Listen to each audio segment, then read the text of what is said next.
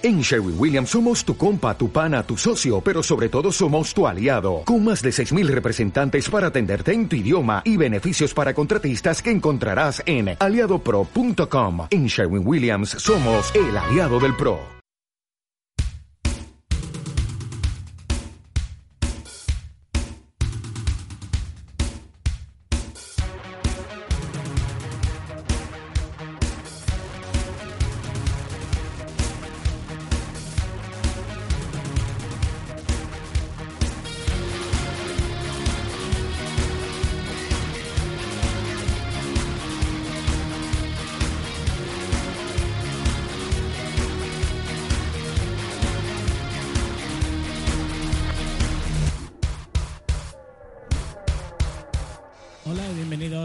Capítulo de viñetas por momentos.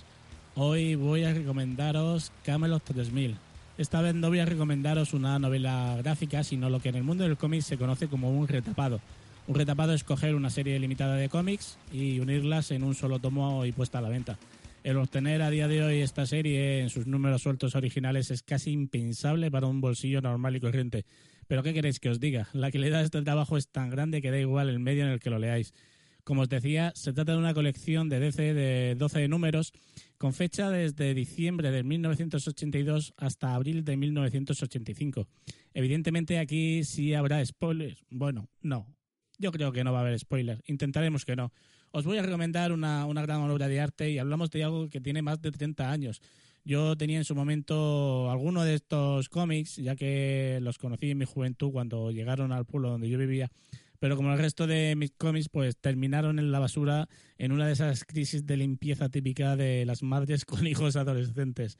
Ahora me río, pero en, en su momento no me hizo tanta gracia. Estamos, bueno, y ahora tampoco me hace tanta gracia, porque si me pongo a mirar precios por ahí, pues, ¿qué quieres que te diga? Estamos ante la primera serie de cómics que en Estados Unidos se imprimió en papel normal en lugar del habitual de por aquel entonces, el papel de periódico Baxter, y nos viene de la mano de Mike, Mike W. Barr y de Brian Boland. Este último artífice, como ya os comenté en el anterior programa de Viñetas por Momentos, junto a Alan Moore del increíble Batman La Broma Asesina. ¿Y por qué en Viñetas por Momentos os hablo de, de esta colección como si fuera una novela gráfica? Pues que lo tiene todo para serlo, menos su formato de tirada. Una gran historia autoconclusiva que se merece ser comprada en este formato retapado. Yo tengo el mío impreso desde 1988 y vamos, no lo vendo por nada del mundo. Eh, me gusta leerlo de vez en cuando y, y aunque sí es cierto que he buscado alguna edición especial que ha salido últimamente, pero bueno, al final no he comprado nada. Eh, al principio de todo esto, a Barr se le, ocurrió el concepto de Camelot 3000 eh, allá por el año 1975, después de haber sido inspirado por un curso universitario que tomó de literatura artúrica. Lo presentó, bueno, le presentó la propuesta DC Comics varios años más tarde, pero esta lo rechazó. Luego la presentó a Marvel Comics, donde fue aceptada para su publicación por entregas en una de sus revistas en blanco y negro, pero por razones desconocidas el proyecto no salió a la luz en ese momento. El concepto Camelot 3000 se volvió a presentar a DC al año siguiente y esta vez sí fue, sí fue aceptada. DC decidió postularse con, con una maxiserie. Entonces Barr alistó a la doctora Salis Locum, que era profesora de, o fue profesora del curso que en un principio inspiró a Barr para crear Camelot 3000. Esta profesora trabajaría como consultora creativa de la serie. Camelot 3000 fue la primera obra importante de Bolan en los Estados Unidos. No olvidemos que Bolan es británico y Barr estadounidense y que por la logística deberían de organizarse eh, para esta colaboración transatlántica pues de una manera organizada. Como Bolan no estaba muy a gusto con este tema y no se sentía muy cómodo trabajar a distancia, pues como que no se fiaba de que bueno los entintadores fueran a retocar y pudieran hacer con su obra pues algo que no era lo que él quisiera. al no fijarse de los retoques que estos entintadores pudieran hacer con su obra, como os decía, pues lo que hizo fue hacer unos dibujos muy, muy detallados con el fin de, de no dejar al entintador casi espacio para la reinterpretación. Esto, combinado con la meta personal de Bolan, consiguió pues que cada nueva edición pues tarda un poquito más de tiempo haciendo pues que sea difícil para él mantenerse al día con el, con el calendario mensual de la serie. Y los últimos temas, pues, llegaron bastante tarde. Bar relató en un momento que, que, bueno, Bolan pasó como que nueve meses dibujando la última parte.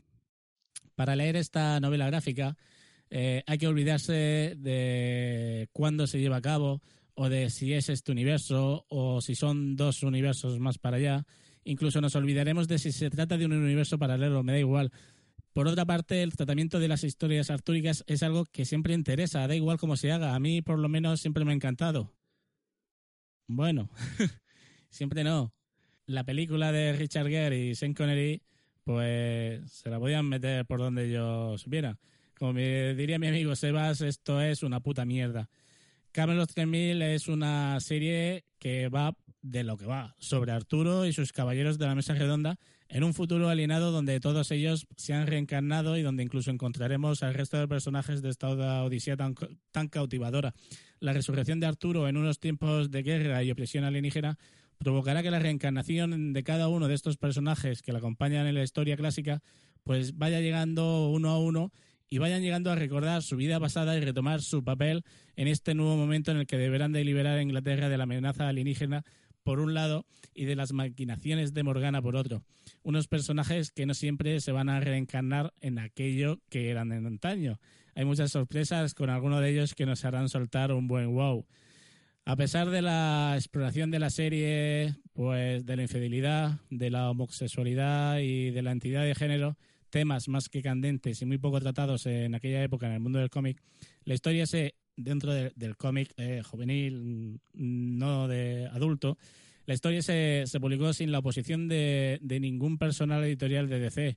Aunque eso sí, Bart comenta en cierta ocasión que Cameron también recibió varias cartas de niños que estaban como que un poquito confundidos y de algunos más grandes que, que estaban como que un poquito más molestos por este tipo de contenido algo que, que, en aquella época pues la hizo más grande aún si cabe. Camelot 3000 es una obra de arte por sí misma y os la recomiendo sin pestañear. En el spot de viñetas por momentos dentro del blog por momentos.com os pondré un enlace a Amazon donde podréis conseguir este tomo.